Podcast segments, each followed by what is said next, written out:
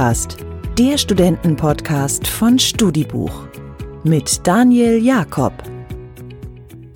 Bei manchen stehen sie noch an, manche von euch haben sie bereits hinter sich und bei einigen von euch schwingt da eine Angst mit, die nicht sein sollte. Die Rede ist von Prüfungen und die Rede ist leider auch von Prüfungsangst. Das betrifft hierzulande immer mehr junge Menschen, genauer gesagt jeder siebte Schüler und jeder achte Student leidet darunter. Die Angst vor dem leeren Blatt, vor einem Kopf, der sich an nichts mehr erinnert, dazu schweißnasse Hände oder üble Magenschmerzen. Mein heutiger Gast kennt das alles. Sie heißt Vivian, kommt aus Leipzig und ist angehende Erzieherin. Vor ihrer Ausbildung hat sie studiert und im Studium war das Thema Prüfungsangst für sie allgegenwärtig. Wir sprechen heute ein bisschen darüber und Vivian verrät uns natürlich auch, wie sie sich von dieser Angst befreit hat und es geschafft hat, wieder entschlossen den Blick nach vorne zu richten und sich davon nicht unterkriegen zu lassen. Bevor es losgeht, noch eine kleine Anmerkung in eigener Sache. Wir melden uns am 30. Juli mit der vorerst letzten letzten Folge StudiCast vor der Sommerpause. Wir kommen natürlich wieder, keine Sorge. Wann das sein wird, verraten wir euch natürlich auch noch. Aber dass die Trauer nicht so groß wird, dachte ich mir, mache ich das jetzt schon mal, dann könnt ihr euch da mental drauf einstellen und keine Sorge, auch in der Sommerpause lasse ich vielleicht mal was von mir hören. Jetzt aber erstmal viel Spaß mit der aktuellen Folge.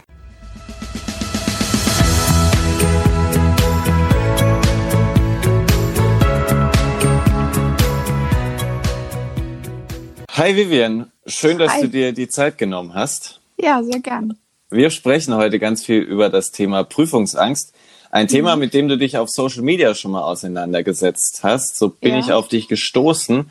Aber wir wollen dich erstmal so ein bisschen kennenlernen. Deswegen gibt's jetzt erstmal in guter Tradition ein paar schnelle Fragen zum Einstieg. Kochen oder backen? Äh, backen. Stadt oder Land? Stadt. Schöne Nägel oder eine schöne Halskette? Ähm, inzwischen eine schöne Halskette. Ich habe ein bisschen auf deinem Profil geguckt. Ich wollte es ja. so schwer wie möglich machen. nie wieder Netflix oder nie wieder Spotify? Nie wieder Netflix. Und als letztes zurückhaltend oder impulsiv? Mm, eher impulsiv. okay. Vivian, was hast du denn studiert? Ja, ich habe Lehramt studiert für die Mittelschule beziehungsweise Oberstufe, äh, Oberschule. Mhm. Genau. Und ähm, die Fächer waren zuerst Mathe und Chemie und dann habe ich gewechselt ähm, nach zwei Jahren auf Deutsch und Religion. Und äh, du arbeitest jetzt als Lehrerin äh, für Deutsch und Religion oder steckst noch mitten im Studium? Nee, nee, nee. Ich habe äh, vor vier Jahren aufgehört mit dem Studium und habe eine Ausbildung zur Erzieherin gemacht. Ah, okay. Genau. Wie kam der Umschwung? Ähm, ja, ich habe eine Prüfung endgültig nicht bestanden und ähm, ja, wurde dann sozusagen exmatrikuliert und musste mir dann eine Alternative heraussuchen. Ne? Und mhm. ähm, aufgrund dessen, weil ich schon immer mit Menschen zusammenarbeiten wollte, habe ich halt äh, gesagt, dass so der Erzieherberuf die beste Alternative wäre. Und ähm, dazu kommt, vor dem Studium habe ich ein FSJ begonnen, weil ich erst ähm, im Nachrückverfahren zum Studium zugelassen wurde und habe dort äh, im FSJ einen Monat in einer Kita gearbeitet und ja, das war auch so ein Grund, warum ich dann gesagt habe, okay, Erzieher wäre dann so die beste Alternative. Wie blickst du auf diese Zeit im Studium zurück? Also ich habe mein erstes Studium auch abgebrochen. Ähm, was sagst du, hast du im Nachhinein aus dieser Zeit mitgenommen? Also klar, ich habe viel äh, Fachwissen äh, mitgenommen aus dem Studium, was ich jetzt natürlich im Erzieherberuf mit anwenden kann. Aber natürlich gab es auch viel Negatives, eben die Prüfungsangst, die ich dadurch äh, natürlich mir wahrscheinlich angeeignet habe. Mhm. ähm, aber auch so, ähm, ja, also ich hatte es im Studium schon immer sehr, sehr schwer. Und ähm, also ich, ich bin jetzt im Nachhinein froh, dass ich das Ganze für mich beendet habe und dann gesagt habe, ich starte nochmal ganz von vorne mit dem Erzieher halt. Ja, dieses Thema Prüfungsangst, das du angesprochen hast, das ja. begleitet nicht nur dich oder hat dich begleitet, sondern jeden siebten Schüler, jeden achten Student. Mhm. Die Angst vor einem leeren Kopf oder einem leeren Blatt, wenn es dann drauf ankommt. Wann hast du diese Angst zum ersten Mal gespürt? Mhm. Also eigentlich direkt schon zur ersten Prüfung dort im Studium, mhm. ähm, weil es einfach so viel Wissen war, ähm, was ich gefühlt abrufen musste. Und ja, also ich war es an sich gar nicht gewohnt von der Schule her, also vom Abitur her, so viel Wissen auf einmal abrufen zu müssen. Und das hat mhm. mich halt total unter Druck gesetzt. Und ähm, also klar, man konnte einen Teil der äh, Studiumsprüfungen äh, absolvieren, aber im Endeffekt nach der Hälfte der Zeit, sage ich jetzt mal, war mein Kopf gefühlt leer und ja, ich habe mich im Raum, also mit den ganzen anderen Studenten gefühlt, äh, als wäre ich total der Versager eigentlich, ne? Weil alle haben geschrieben und ich wusste nicht mehr, was ich noch schreiben sollte, nach der Hälfte der Zeit eigentlich schon, ne? Und Hast du das auch damals so für dich begründet quasi, dass einfach diese Umstellung so krass war? Weil so habe ich das auch erlebt. Also ich dachte irgendwie so, Abitur bereitet einen für das, was dann kommt, irgendwie relativ gut vor. Und dann sieht man, wow, da ist nochmal so ein riesen, das ist nochmal so ein Riesenschritt dann im Studium einfach. Was, was, was so das? Ja, ich habe mich halt total unvorbereitet vorgefühlt, ne? Und äh, man wurde da ja auch im Abitur nicht darauf hingewiesen. Also ja, also ich bin da reingekommen und dachte mir so, oh ja, die, die Vorlesungen waren ja total entspannt und dann sitzt du da in der Prüfung und denkst ja, oh Mann, äh, du wirst dir jämmerlich versagen, weil du hier gefühlt nichts weißt. Obwohl mhm. du gelernt hast, ne? Also ich bin ja auch so ein Typ, ich muss Wochen vorher anfangen bei so viel Input, was man hier bekommen hat. Und ähm, wenn er dann in der Prüfung sitzt und hast dann gefühlt einen Blackout, ist ja wirklich so, du sitzt dann da und du bist so unter Druck und äh, kannst dieses Wissen einfach nicht mehr abrufen, dann ja, bist du verloren eigentlich. Gab es dann auch einen Zeitpunkt, an dem du gesagt hast, ich muss da was machen? Ja, ähm, das war, glaube ich, im zweiten Studienjahr. Da habe ich mit meinen Eltern darüber gesprochen, dass ich halt Tage vorher schon nicht ordentlich schlafen kann, bevor die Prüfung eigentlich äh, beginnt. Mhm. Ähm, und ja, ich hatte Magenprobleme, Darmprobleme, also richtig doll, so dass wir dann äh, entschlossen haben, zur Apotheke zu gehen und mal nachzufragen, welche Möglichkeiten es denn da überhaupt gibt. Und ja, die haben mir dann so ein Mittel, äh, ja, nicht verschrieben, sondern halt ausgehändigt. Das nannte sich Neurexan. Gibt's, glaube ich, jetzt immer noch, möchte ich meinen. Ja, und äh, die Apothekerin meinte damals, ich sollte es schon ein paar Tage vorher verwenden, dass sich der Körper halt darauf einstellt. Und ich muss sagen, mit dem Mittel, also war es jetzt nicht ganz so schlimm wie sonst, aber die Probleme waren jetzt nicht automatisch weggeblasen, äh, sage ich jetzt mal so. Ne? Also du hast schon gemerkt, dass äh, da irgendwo unterschwellig was in deinem Kopf drinne ist, dieser Druck. Und der hat sich natürlich auch nicht durch die Mittel großartig verändert. Ne?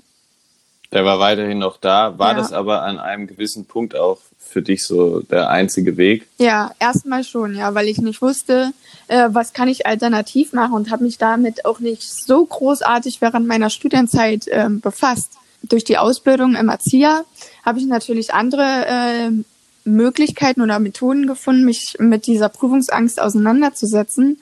Und mhm. ähm, da gibt es zum Beispiel verschiedene Atemtechniken, die man so halt in der Stresssituation anwenden kann und ähm, die dich dann halt einfach auch wieder normal denken lassen und dich von diesem Druck auch entspannen lassen, ja.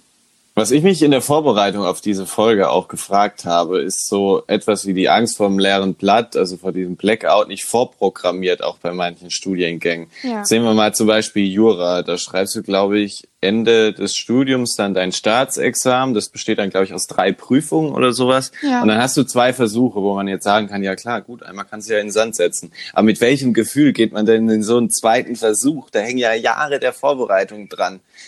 Was, was denkst du über solche Systeme, sage ich jetzt mal? Also da ich ja selber äh, in der letzten Prüfung zwei Versuche machen musste im Studium oder sogar drei, beim dritten habe ich es ja dann auch nicht geschafft, sage ich jetzt mal so.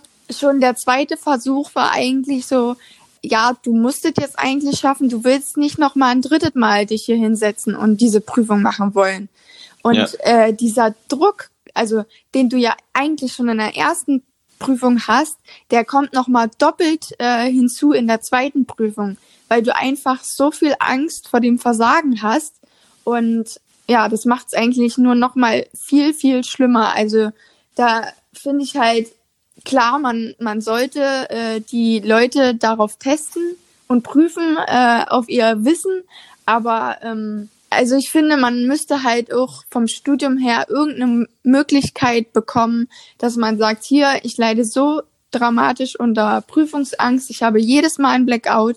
Gibt es da nicht irgendwie eine Alternative? Ich habe damals nicht äh, darüber nachgedacht, äh, mich da irgendjemandem anzuvertrauen, weil ich mir eben auch dachte, ja gut, es wird genauso vielen anderen gehen und wieso sollten sie mir jetzt die Möglichkeit geben, da eine alternative Prüfung abzulegen, ne? Mm, ja.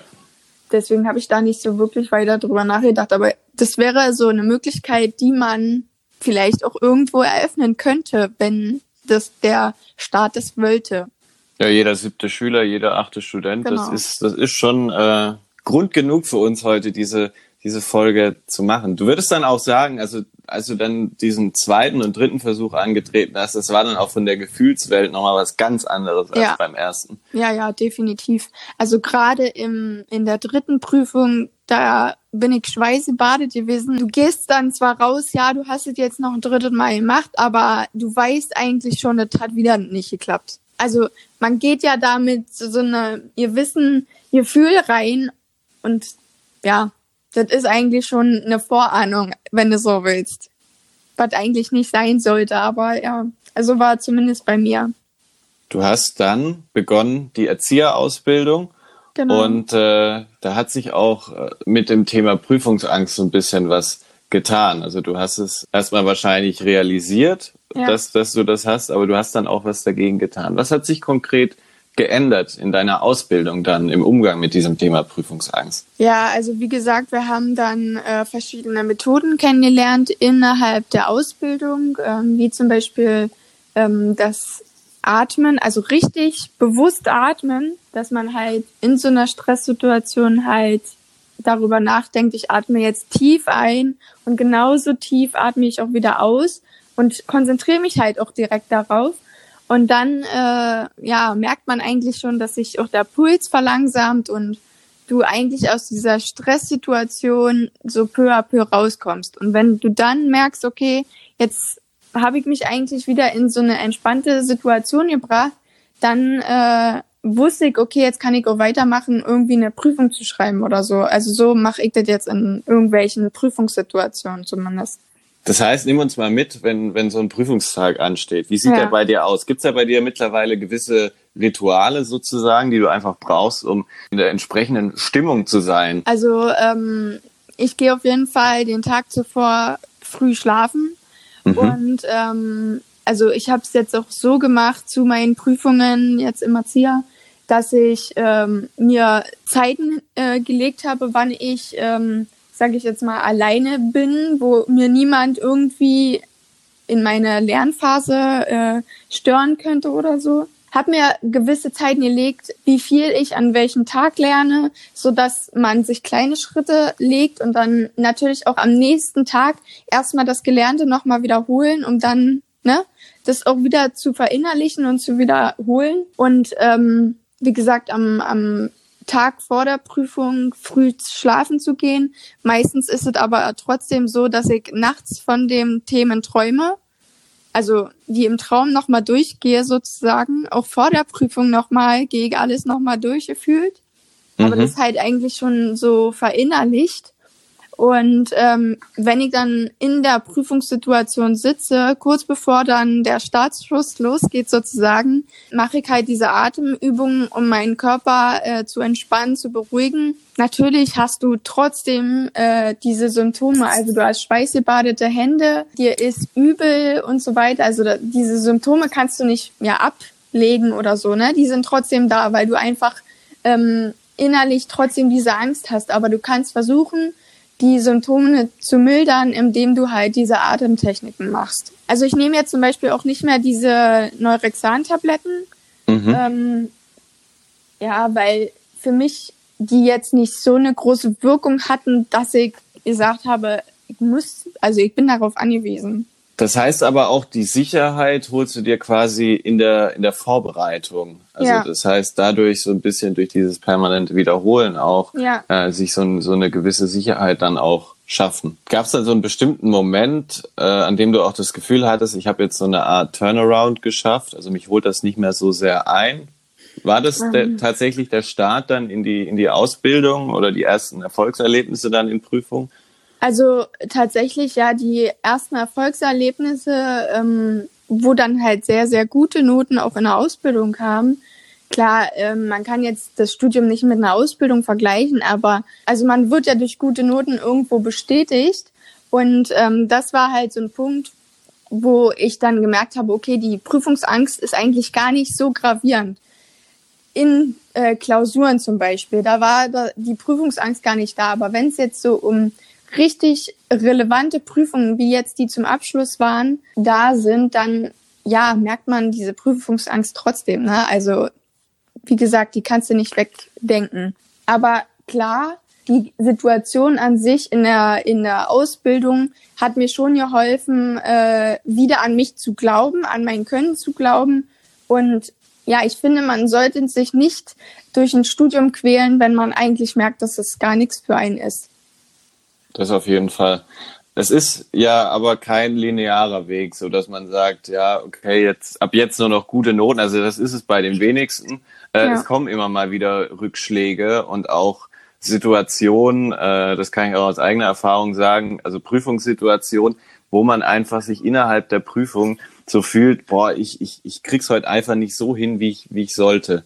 Wie oft hast du dann dennoch mit Rückschlägen zu kämpfen oder gab's die dann nicht mehr so? Hat dich das im Nachhinein nicht mehr so beschäftigt, solche Situationen, wo, wo der Kopf einfach nicht so funktioniert hat, wie man das gerne gehabt hätte? Also während der Ausbildung eher weniger, aber ähm, ich muss sagen, mir ist die Ausbildung dadurch, dass ich das Studium vorher hatte und dort viel Fähigkeiten und Fachwissen mitbringe, ähm, schon wesentlich einfacher gefallen als äh, manch anderen aus meinem äh, Jahrgang zum Beispiel. Ich hatte jetzt nicht so große Rückschläge während der Ausbildung, muss ich sagen. Klar hast du mal so eine schlechte Note gebracht, aber die hast du automatisch mit sehr vielen guten Noten ausgebessert und deswegen hat mich das gar nicht so ähm, ja tangiert, sage ich jetzt mal, wie im Studium, wo ich eigentlich durchweg nur ja gerade so bestanden hatte. Mhm. Ja. Was würdest du sagen? Was hast du in dieser Zeit, in der dich dieses Thema beschäftigt hat, so zusammenfassend über dich gelernt? Also ähm, gelernt habe ich auf jeden Fall, dass ich, egal wie tief ich falle, immer wieder aufstehe. Das hat mich auch sehr gestärkt in meiner Persönlichkeit. Also eigentlich dieser ganze steinige Weg, den ich so hinter mir habe, hat mir auch gezeigt, wie stark ich eigentlich selber bin. Also, dass mich, egal was passiert, nichts irgendwie, ja, ich sag mal, vom Weg abbringen kann und dass ich, egal was ich mache, immer irgendwie mein Ziel erreichen werde. Genau. Warst das auch vor allem du, die dich da so ein bisschen rausgeholt äh, hat, oder waren es auch so deine, deine Mitmenschen, die dich in der Zeit sehr unterstützt haben?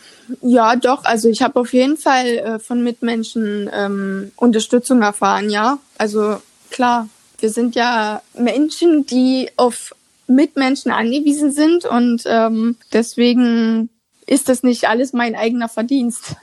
Letzte Frage für heute, Vivian. Was kannst du unseren Hörerinnen und Hörern da draußen mitgeben, wenn sie dieses Thema ebenfalls gerade beschäftigt? Ja, also auf jeden Fall, dass sie nicht aufgeben sollten, egal äh, wie schwer der Weg jetzt ist. Alternativ kann man natürlich äh, sich professionelle Hilfe suchen. In solchem Fall, ich habe die jetzt nicht äh, für mich als ähm, ja als Möglichkeit äh, empfunden. Aber da gibt's natürlich auch Situationen, die da einem helfen könnten oder auch ähm, professionelle Fachkräfte. Und ähm, ja, vertraut auf euch selber, egal wie steinig der Weg ist, ihr schafft das Ziel. Das ist auch ein schönes Schlusswort. Ich danke dir sehr, Vivian, dass du dir heute die Zeit für uns genommen hast und auch so ausführlich und offen über das geredet hast, ja. was dich, äh, was dich beschäftigt. Ich pack auf jeden Fall auch noch in die Show Notes ein paar Adressen, weil du das gerade äh, gesagt hast, äh, Thema sich professionelle Hilfe holen. Und äh, genau, ich danke dir, dass du heute bei uns zu Gast warst. Gerne, ja.